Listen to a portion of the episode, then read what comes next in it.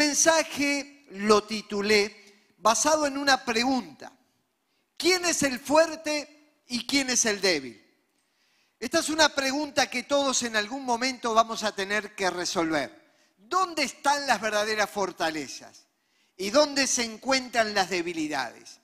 Para ello quiero invitarles a ir desgranando el tema y leyendo en Primera Corintios capítulo 1 versículos 26 al 29.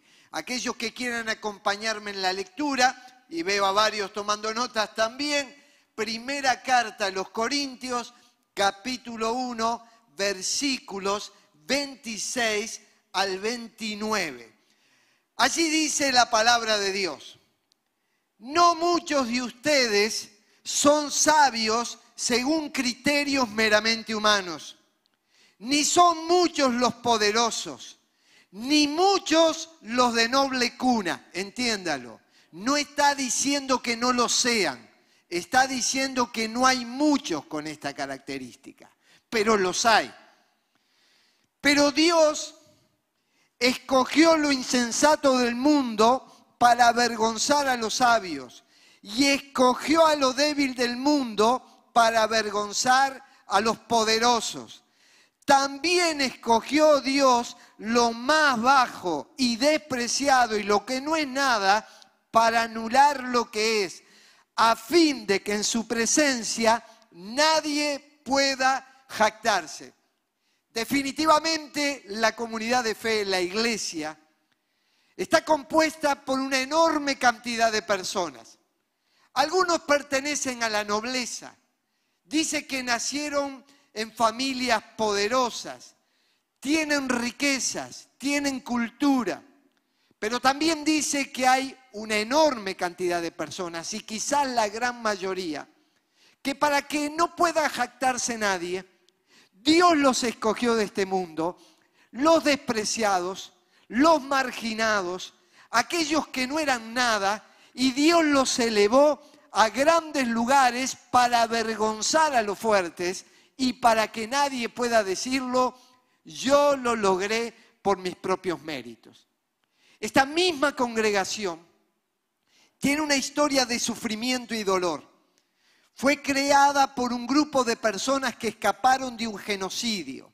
Perdieron todos sus bienes, su dignidad, vieron la muerte de sus familiares, dejaron atrás sus capitales y sin embargo llegaron al país, se instalaron, empezaron a adorar a Dios y levantaron esta congregación que las nuevas generaciones recién cantaban, de generación tras generación te vamos a proclamar como el Señor. ¿Sabe lo que hizo Dios?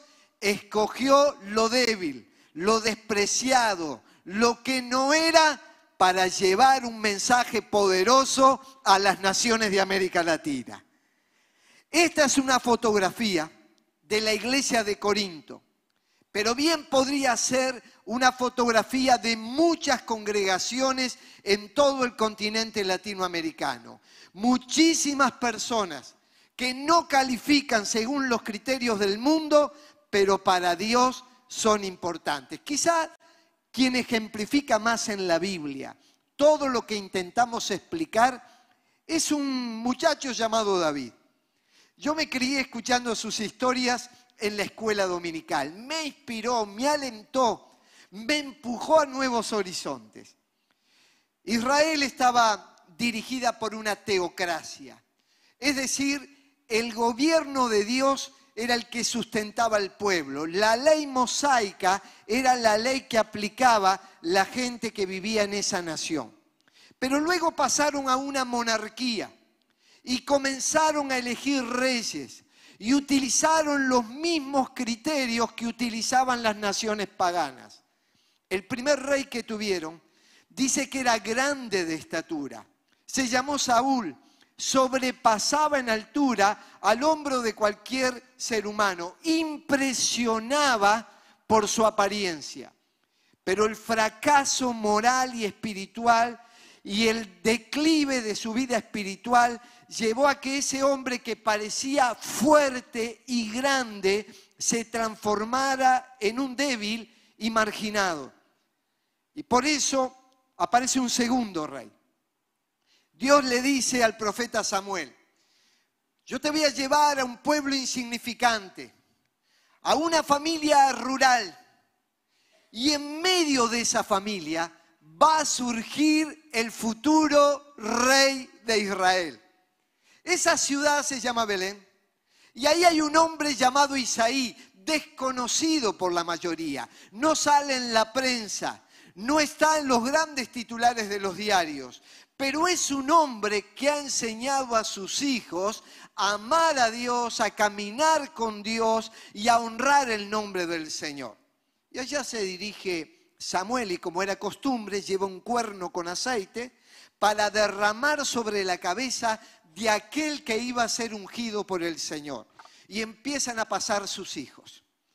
A ver si es este, aparece un tal Eliab. También dice que hasta el mismo Samuel se impresionó por la apariencia de este muchacho. Y dice, delante de Jehová estás ungido. Este tiene pinta de rey. Y sin embargo Dios decía, este no es, este no es. Y finalmente pregunta Samuel, ¿tenés un hijo más? Y yo ahora me acuerdo, tengo uno allá en el campo, pero eso no puede ser. Es el menos pensado, es el que nadie puede imaginar. Y yo te tengo que decir, quizá vos no fuiste planeado, no te amaron desde el vientre de tu madre, quizá fuiste el menos pensado en la escuela, en tu familia, en la sociedad, en el barrio. No importa lo que otros pensaron de vos. Dios puede tener planes maravillosos para tu vida independientemente del calificativo que otros te hagan. Y ahí manda llamar a David. Y ahí viene, no con fragancias francesas, sino con olor a campo, porque estaba cuidando las ovejas. Y me imagino al profeta Samuel poniéndose tapa nariz, porque era insoportable el olor que traía de los animales.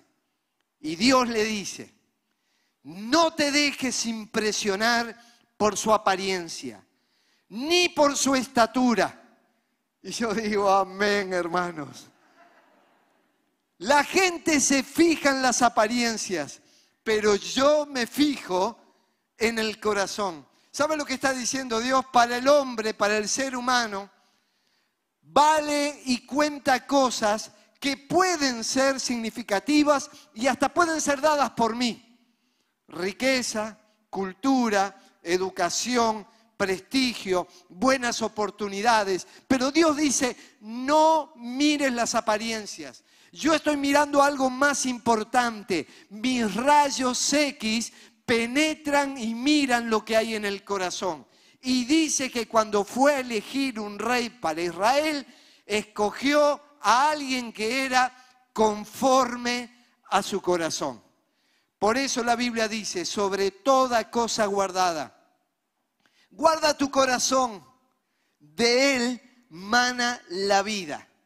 Nosotros cuidamos mucho el personaje, lo externo, pero Dios nos invita a que cuidemos la persona, lo interno, el corazón, lo que somos en esencia, porque eso es lo que va a sostener la vida y definitivamente nos va a transformar en esos ungidos que Dios quiere usar para bendecir naciones. Este muchacho, el menos pensado, el débil para su familia, el débil para el líder espiritual de la congregación, el débil para la sociedad, ahora empieza a enfrentar batallas que empiezan a mostrar quién es el débil y quién es el fuerte. Y para esto vamos a ir al primer libro de Samuel, el capítulo 17. Allí hay una historia maravillosa, la aprendí en la niñez. Muchos la utilizan para hablar de cosas grandes y pequeñas. Hasta he escuchado comentaristas de fútbol hablar de esta historia de David y Goliat, cuando un equipo que reúne a las mejores estrellas compite con un equipo menor que no califica, que tiene un presupuesto bajo y dicen, esta es una lucha entre David y Goliat. Pero esta historia no narra algo grande y algo pequeño, Porque lo que vamos a ver es que lo grande según el mundo es muy pequeño. Y lo pequeño según el mundo es muy grande para Dios. Aquí está hablando una historia de valores, de una historia de fe, una historia del mundo interior y cómo desarrollamos lo que somos para empezar a enfrentar lo que tenemos por delante. Y aquí estaba, y permítame ir a ese escenario, invitarle a viajar junto conmigo, eran tiempos de enfrentamientos bélicos. Israel peleaba contra los filisteos para defender sus territorios. El ejército filisteo avanzaba, destruía, tomaba en posesión las tierras, subyugaba las familias. En definitiva, era sinónimo de muerte, de pobreza, de abandono, de despojo. Y entonces era necesario defender aquello que legítimamente habían ganado.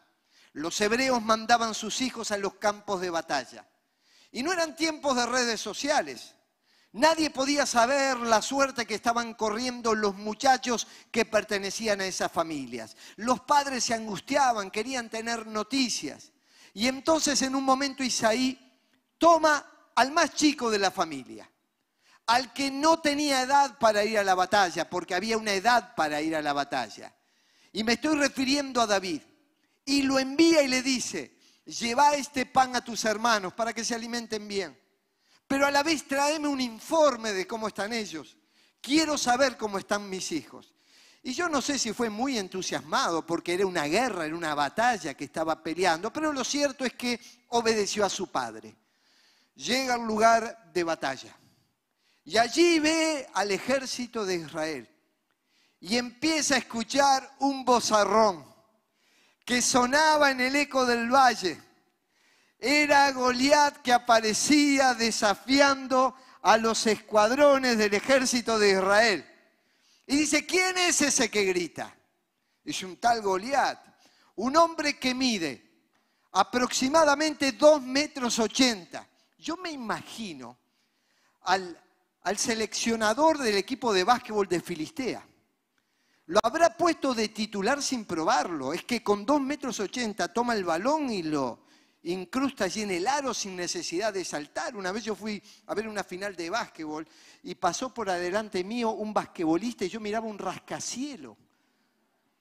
Y solamente medía 2 metros 10. Y este medía 2 metros 80. Y además tenía 75 kilos de armadura.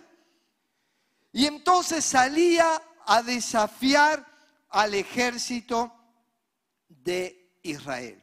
Ahora allí fue David y nunca imaginó que ese campo de batalla, de lucha, de amenaza, de destrucción, se iba a transformar en el momento más trascendente de su vida.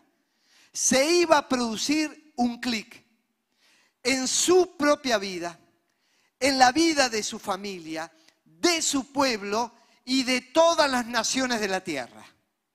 Las batallas nosotros no las queremos. Intentamos huir de ellas, pero a veces Dios nos puede llevar a un escenario de guerra, a un escenario de destrucción, y eso se va a transformar en la catapulta que nos va a lanzar a mejores y mayores oportunidades. Quizás tu trabajo está en guerra, tu familia está peleando una batalla. Quizás tu salud está en declive. Quizás estás escuchando gigantes que miden metros de altura, que están totalmente armados y pensás que no los vas a vencer. En ese campo de batalla está el Señor, te va a dar la victoria, vas a destruir a los gigantes y te va a llevar a nuevos horizontes. Pero permítanme, por un momento, invitarles a ver cómo son los fuertes de este mundo, el perfil de aquellos que según este mundo son realmente fuertes. En primer lugar, son desafiantes. Hay dos clases de desafíos. El que nos impulsa a avanzar, a crecer, a mejorar nuestra condición. Qué bueno aquellas personas que a través del tiempo nos alentaron, nos dieron palabra de ánimo, como decimos aquí, nos dieron para adelante, para que todos nosotros podamos crecer, avanzar, formarnos. Y eso es un estimulante muy grande. Pero hay una segunda forma de desafiar, y es la provocativa, la que minimiza, la que descalifica, la que ningunea, la que tira abajo, la que te trata de aplastar, la que trata de aniquilarte. Esta segunda forma fue la que usó Goliat. Dice el texto en los versículos 8 al 10, Goliat se detuvo ante los soldados israelitas y los desafió. ¿Para qué están ordenando sus filas para la batalla? ¿No soy yo un filisteo? ¿Y no están ustedes al servicio de Saúl? ¿Por qué no escogen a alguien que se me enfrente? Si es capaz de hacerme frente y matarme, nosotros le serviremos a ustedes. Pero si yo lo venzo y lo mato, ustedes serán nuestros esclavos y nos servirán. Dijo además el filisteo, yo desafío hoy al ejército de Israel. Elijan a un hombre que, que pelee conmigo. Observe cómo de alguna forma intenta bajar el ánimo y la estima del pueblo de Israel. Palabras groseras, palabras donde se expresa su narcisismo egoísta. Yo lo voy a hacer. No será el ejército, yo soy el importante. Y no pierdan tiempo, porque va a haber una matanza colectiva. Mándenme a uno y a ese uno lo voy a destruir y los voy a subyugar a todos ustedes. En segundo lugar, no solamente son desafiantes, los fuertes de este mundo son destructivos. Ellos no saben crear cosas buenas. No utilizan su energía, su vigor, sus conocimientos su estatura, su armadura, sus posibilidades, su experiencia y su conocimiento para el bien colectivo. Ellos utilizan esas herramientas para intentar destruir lo que Dios quiere construir. Y dice que el filisteo salía mañana y tarde a desafiar a los israelitas y así lo estuvo haciendo durante 40 días. Mire, yo no soy un experto en matemáticas, pero acá el número es muy sencillo. Si de mañana y tarde salía a provocar y anunciar esto, lo hacía dos veces por día. 40 días, en 80 ocasiones le metía en el cerebro a ellos. No lo vas a lograr, no vas a poder. Esto no es para vos. Yo soy mucho más grande. Esto es para gente importante. Vos no estás preparado para esto. 80 veces les quería meter en la cabeza que no iban a poder. Hoy escuchamos también muchas noticias poco alentadoras, pronósticos que no nos invitan a creer en un futuro mejor. Quizás fuiste descalificado sistemáticamente desde tu niñez. Tus padres no creyeron en ti. Quizás en el colegio cuando invitaban a alguien para las funciones públicas o ser el abanderado, nadie te elegía y te decían el burro de la clase. Y si no te lo decían en palabras, te lo hacían sentir con las acciones. Y vos podés creer esas mentiras que el gigante Goliat te dice, porque en definitiva eran mentiras, el mismo destructivo terminó destruido y se terminó siendo un boomerang porque lo que él hablaba de destrucción terminó destruyéndolo a él. Yo no sé quién te dijo cosas así, pero no creas a los Goliat de este tiempo. Créele al Dios poderoso, al que una vez tomó aceite del cielo y lo derramó sobre tu cabeza, ungiéndote, dándote salvación, dándote protección, preparándote para un nuevo desafío. Y aunque vos mismo no lo puedas creer, no te digas a ti mismo, yo no soy una persona para esto. Son tan destructivos que oyendo Saúl y todo Israel estas palabras del filisteo, se turbaron y tuvieron gran miedo. Todos los varones de Israel que veían a aquel hombre huían de su presencia y tenían gran temor. Yo me pongo en el papel de David por un momento. Dice, mi viejo me manda al campo. Resulta que yo traigo un mendrugo de pan para mis hermanos, pregunto cómo están, al punto que los hermanos se enojaron hasta porque vino, ¿qué haces acá?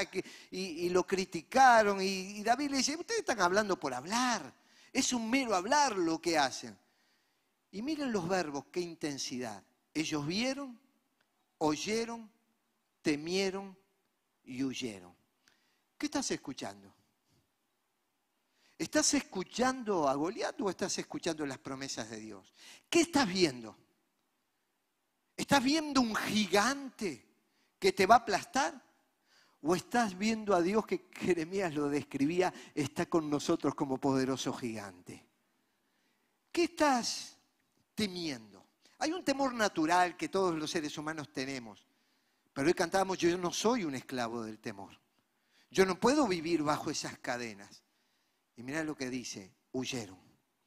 De lo único que hay que huir, dice la Biblia, es de las pasiones juveniles, del pecado, de aquello que nos aleja de Dios.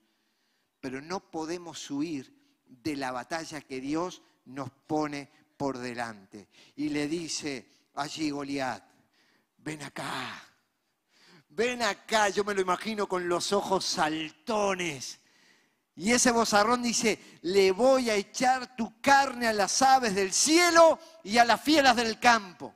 Y así es Goliat, vení acá, porque yo a tu empresa se la voy a tirar al campo. La van a devorar las fieras. A tu familia la voy a tirar al campo. Las fieras se la van a comer. A tu salud la voy a tirar al campo y las fieras se la van a devorar. A la iglesia del Señor la voy a tirar al campo y la va a devorar. Vete de aquí, Satanás, le dijo el Señor al diablo cuando en el desierto quiso tentarlo.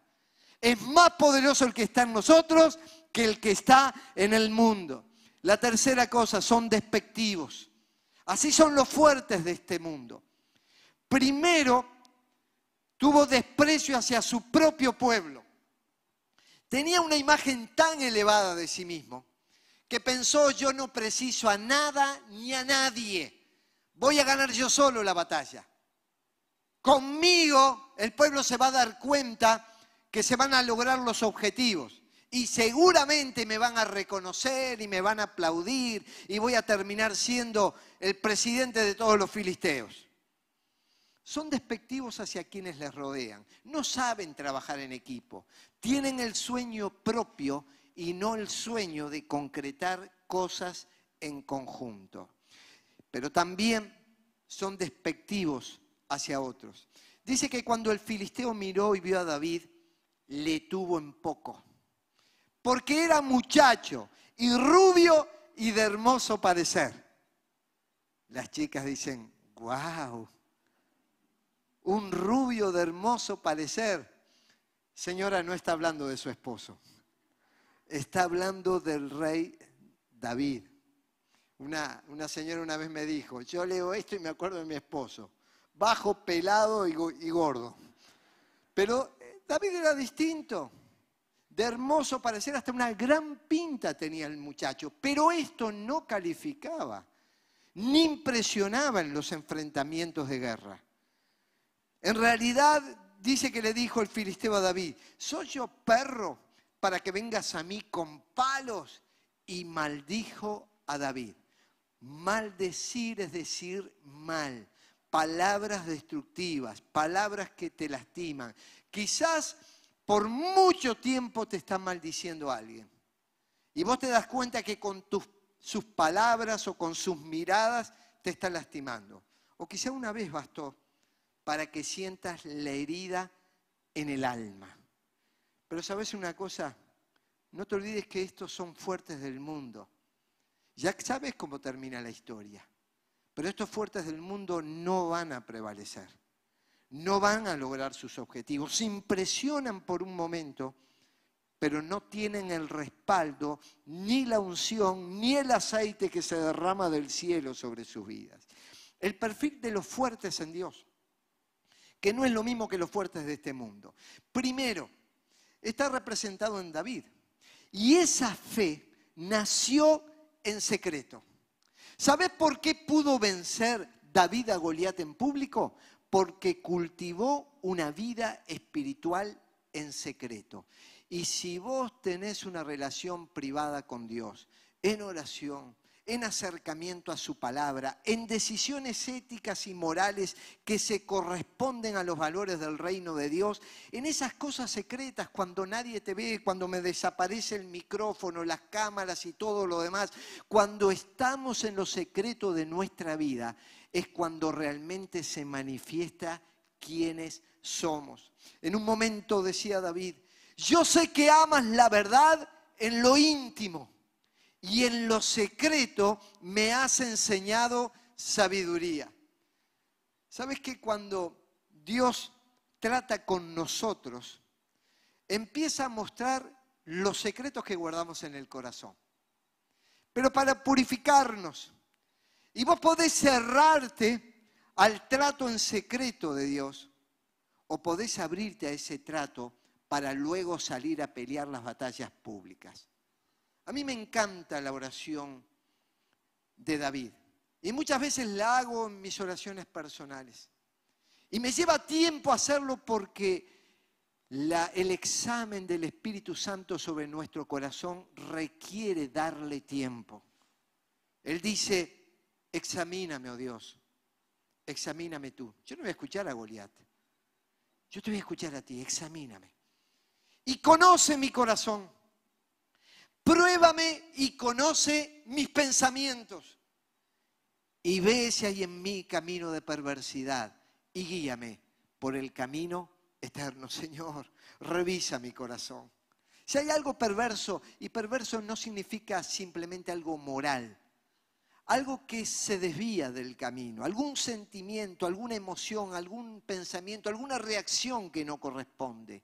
Si hay algo que se ha pervertido en mí, por favor, Señor, muéstramelo para que yo pueda ir por el camino eterno, el camino que me lleva hacia la eternidad. También se ejercitó en conflictos.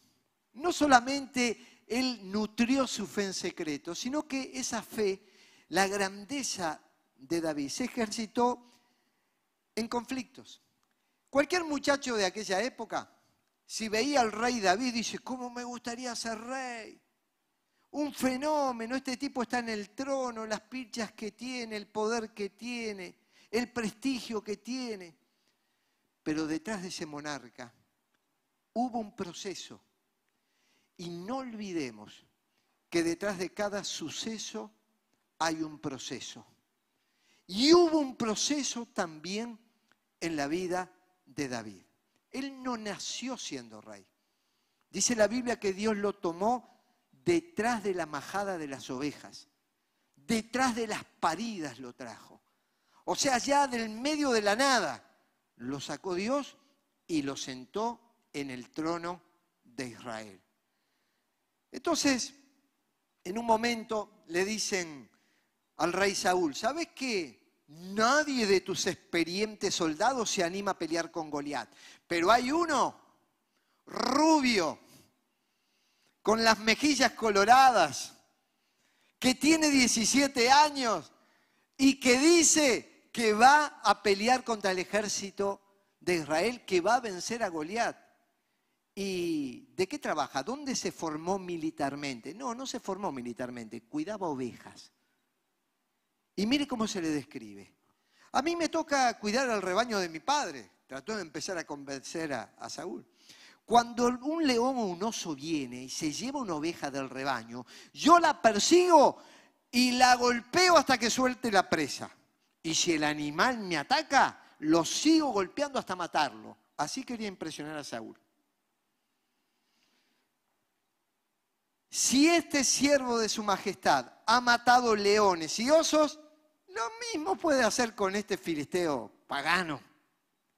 ¿Sabes una cosa? Todos tenemos exhibiendo osos y leones. Tenemos las cabezas de ellos. A través del tiempo Dios nos ha dado victorias y es bueno recordarlas, no para quedar anclados al pasado, sino para darnos cuenta que también tuvimos luchas en el pasado. Y que esas cabezas de león, esas cabezas de oso, son el testimonio de la grandeza de Dios. Son el testimonio de que Dios nos dio la victoria. Y que ahora necesitamos poner allí en exhibición la cabeza de algún gigante de esos gigantes que amenazan con aplastarnos.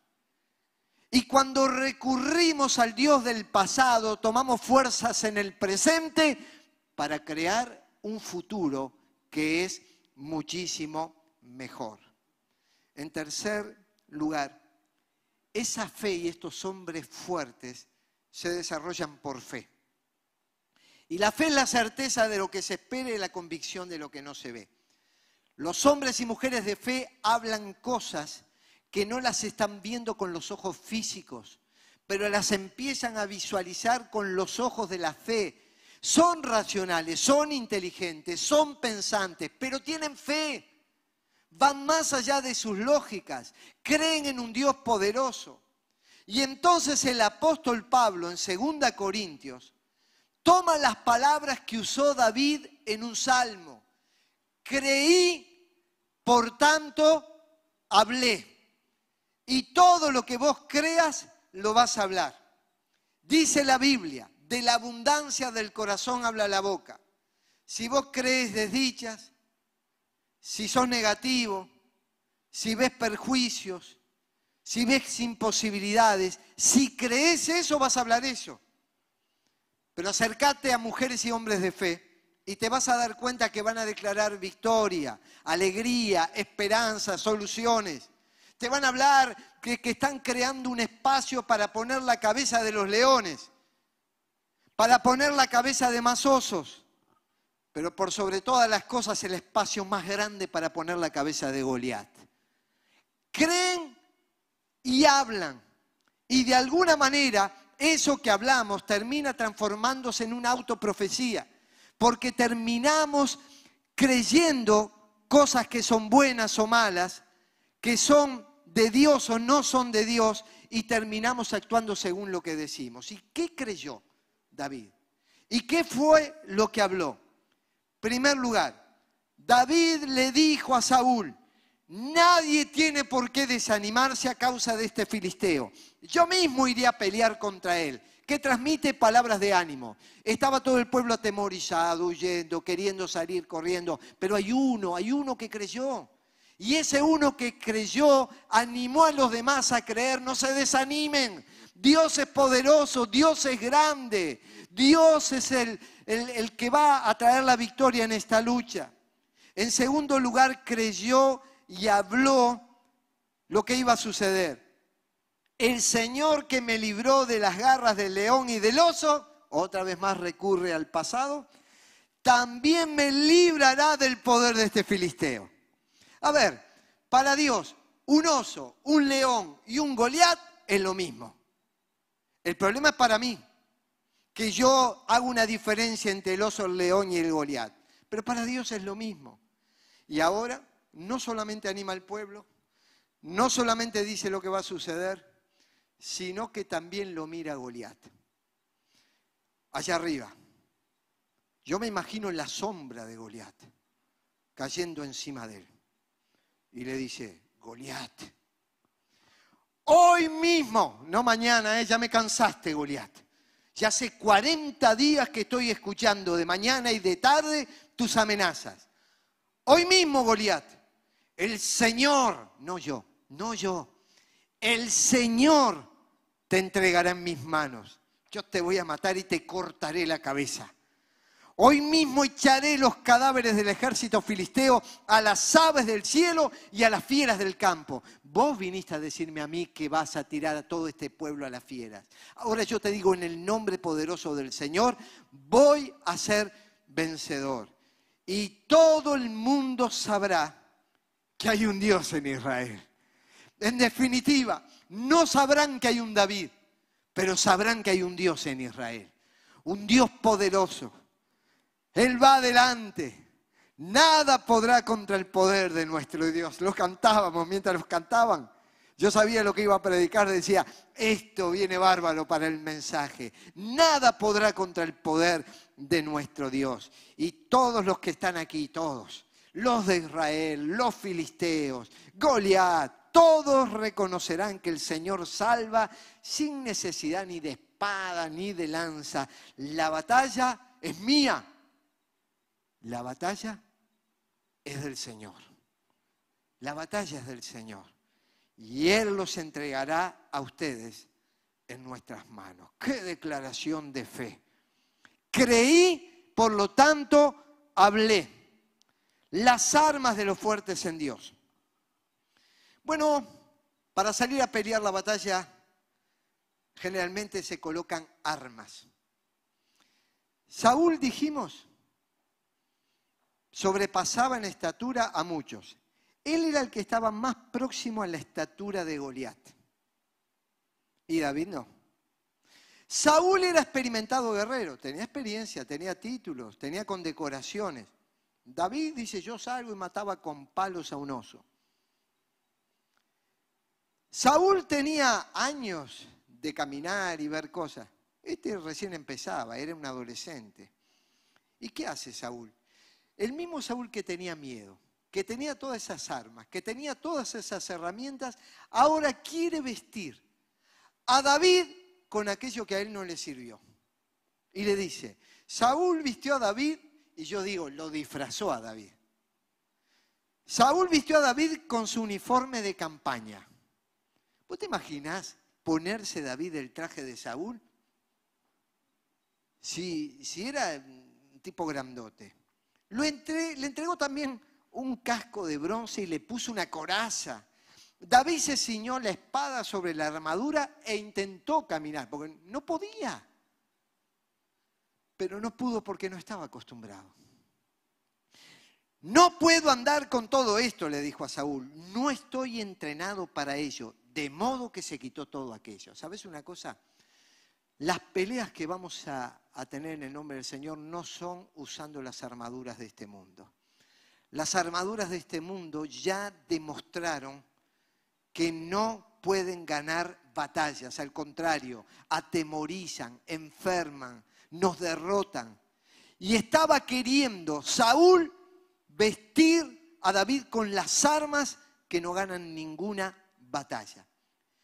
Hace unos años yo estaba en San Pablo predicando y conocí un ministerio de una iglesia bautista que iba a una zona llamada Cracolandia, porque allí había venta y difusión de la droga llamada crack. Andaban los jóvenes por esas calles desaliñados, enajenados, sus mentes destruidas. Realmente daba tristeza la marginalidad, las chicas se prostituían, los robos estaban por todas partes para conseguir dinero y de esa forma enviciarse aún más. Y estos jóvenes decidieron ir a ese lugar, eran jóvenes estudiantes, universitarios, cristianos, con otra formación, con otro estilo, y fueron los jóvenes y se instalaron en Cracolandia y tuvieron una casa para recibir a aquellos que querían escuchar el Evangelio. Y esa casa se llamaba Cristolandia. Y los de Cracolandia venían a Cristolandia para escuchar del poderoso nombre de Jesús.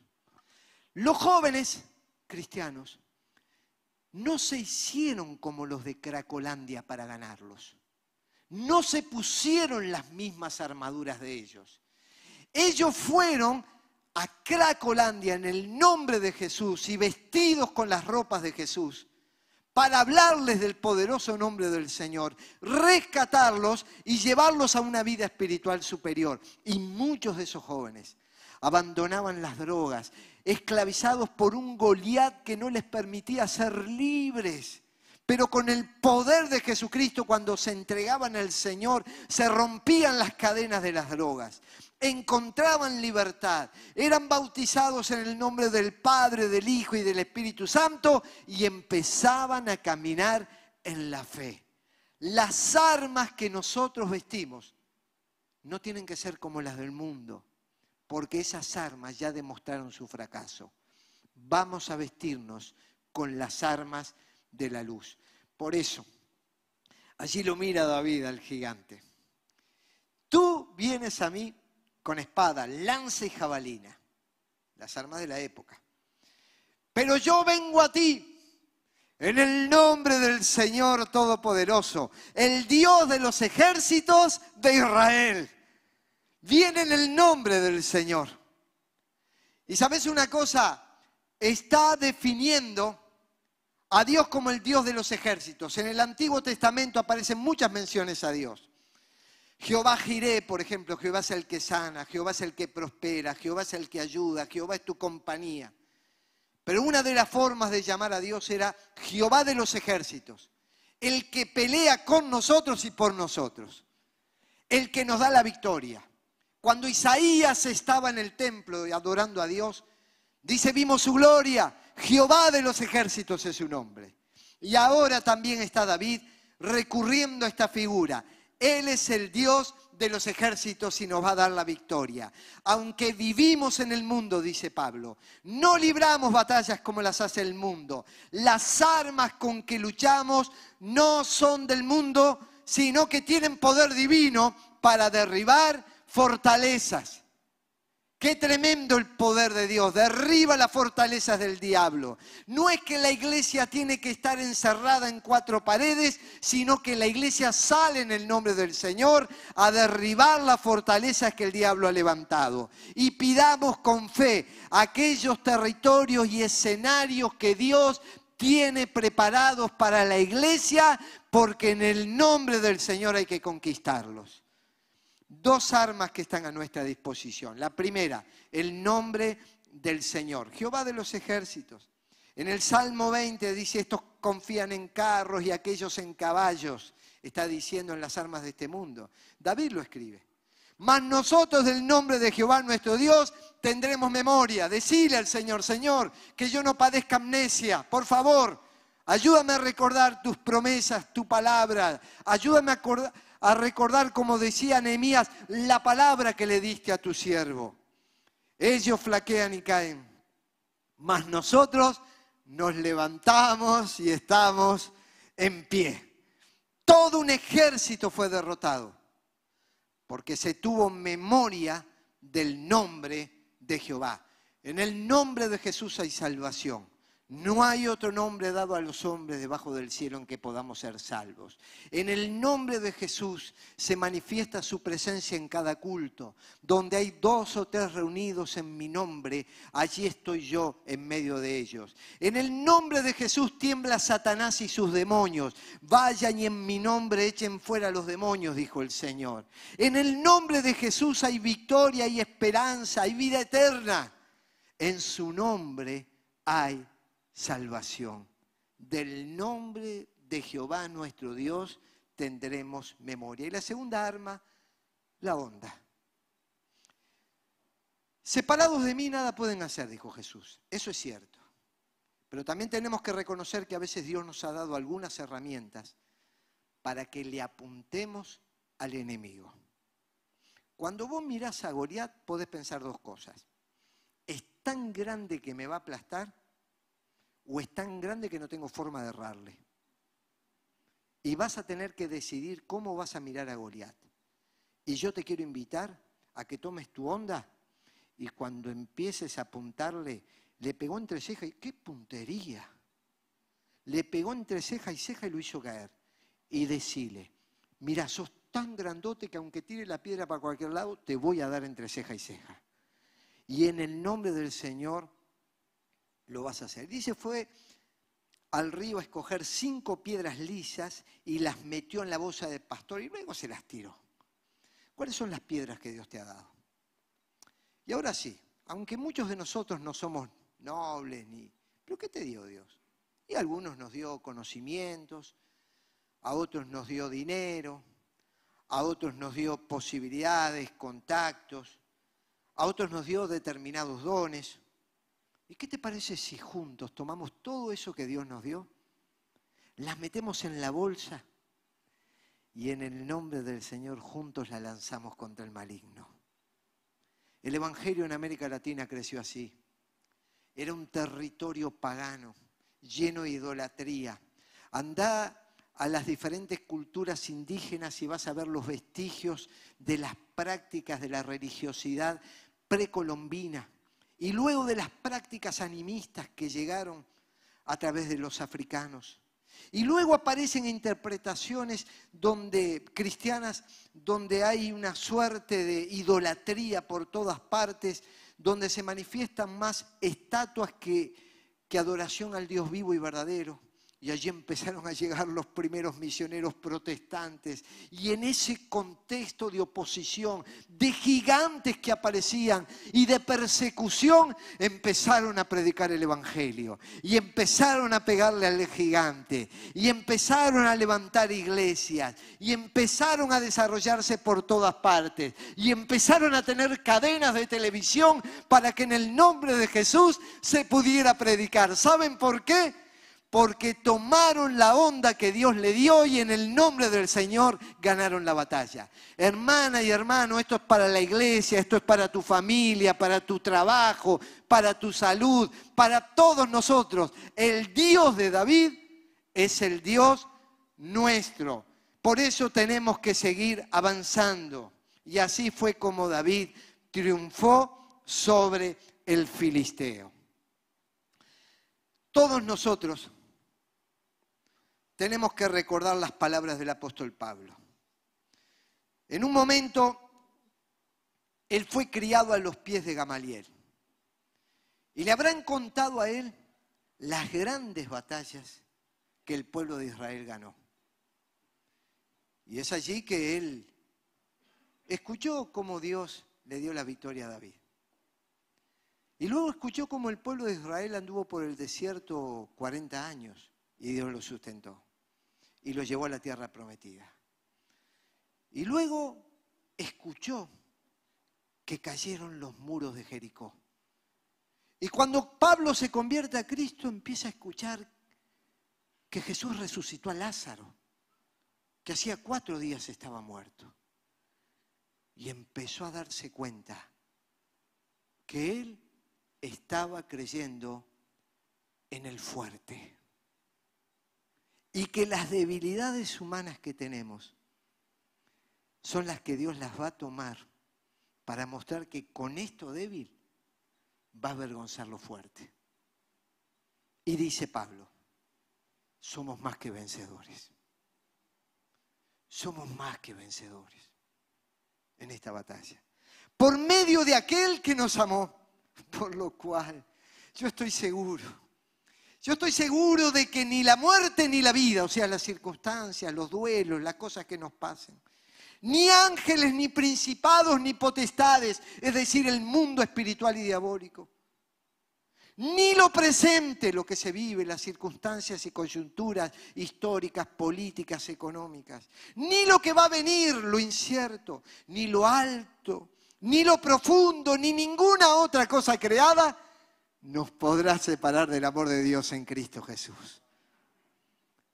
Ese poderoso gigante está con nosotros.